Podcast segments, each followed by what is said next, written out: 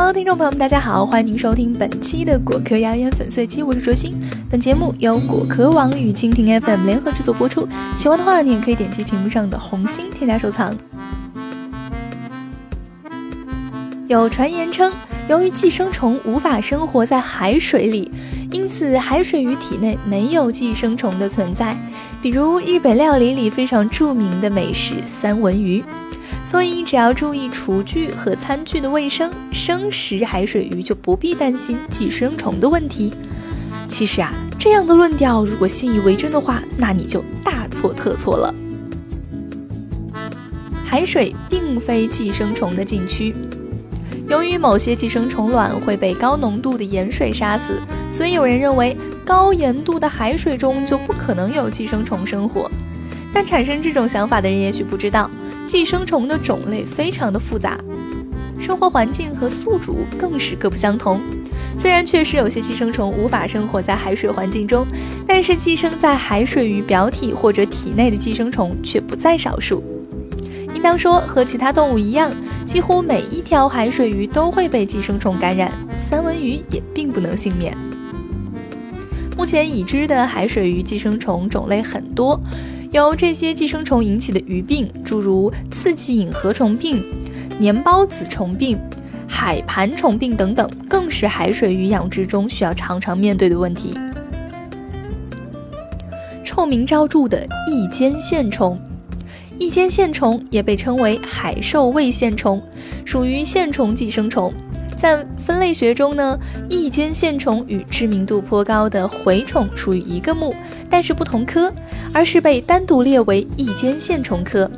它是一种全球分布的寄生虫，世界各大海域都可以找到它们的足迹。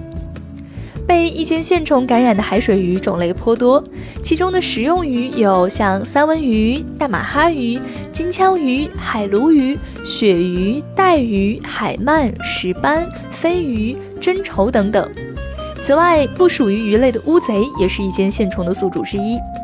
在海鱼的体内，异尖线虫发育成为具有感染性的第三期幼虫，然后通过海鱼被吞食这个过程。进入到海洋哺乳动物的消化系统内。相较于海洋哺乳动物这个最终宿主，人类并非异尖线虫的最佳寄主环境，因为异尖线虫的第三期幼虫无法在人体内继续发育为成虫，但是它依然能够对人体健康造成损害。急性异尖线虫病是由大量活虫进入体内所造成的。这些活虫钻入人体组织中，造成组织肿胀、出血，甚至炎症，进而使患者出现恶心、腹痛以及呕吐等等的症状。由于在食用生鱼的过程中不太可能一次性吃入如此大量的活虫，急性异尖线虫病的病例非常少见。但这并非不会发生。曾有报道称，研究人员在一条鳕鱼身上分离出八百多条异尖线虫幼虫。当人们误食少量异尖线虫幼虫时，这些幼虫进入肠道后会死亡。这个过程不会带来严重的症状，但这些幼虫对人体来说是一种免疫源。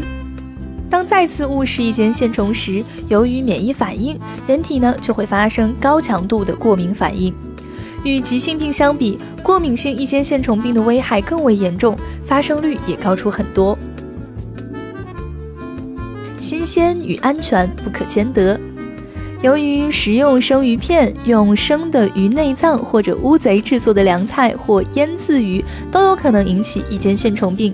美国和欧洲一些国家早已出台了针对性的食品安全法规，规定鱼肉必须预先处理以杀死异尖线虫的幼虫。杀死异尖线虫最有效的方法是高温，但是为了保持鱼肉的食用价值，目前仍然以冷冻法为主。美国食品药品管理局规定，鱼肉必须在零下三十五度冷冻十五个小时，或是零下二十度冷冻七天以后才能食用。而欧盟的标准则是在零下二十度冷冻超过二十四小时。冷冻方法能够非常有效地抑制异尖线虫病的发生率，但是由于对鱼肉新鲜口感的极度追求，海水鱼消费大国日本并没有规定采用冷冻法处理鱼肉。结果，仅在一九九零年之前，日本就已经发生一尖线虫病一万六千多例，而同期世界其他地区的报告病例仅六百多例。应当说，新鲜口味的代价还是很高的。在我国呢，出于对异尖线虫病的重视，曾经组织过十几次对海鱼感染异尖线虫的专项调查，结果发现我国海域内的海鱼普遍感染异尖线虫。不过到目前为止，我国并没有食用国产海鱼造成异尖线虫病的报道，这可能与中国人食用海鱼的烹调习惯有关，也可能呢是因为中国产海鱼所携带的异尖线虫多为非致病种。二零零七年的时候，上海出入境检验检疫部门曾多次从进口的真筹、竹荚鱼等冰冻鱼中检出活的异尖线虫。虽然这些水产品被退回，但检验检疫部门仍然提醒居民最好不要生食此类产品。所以，要预防异尖线虫病，我们应当更多的去留意进口海鱼，或在国外旅行的时候尽量少吃生鱼食物。好了，那以上就是本期的果壳谣言粉碎机。本节目由果壳网与蜻蜓 FM 联合制作播出。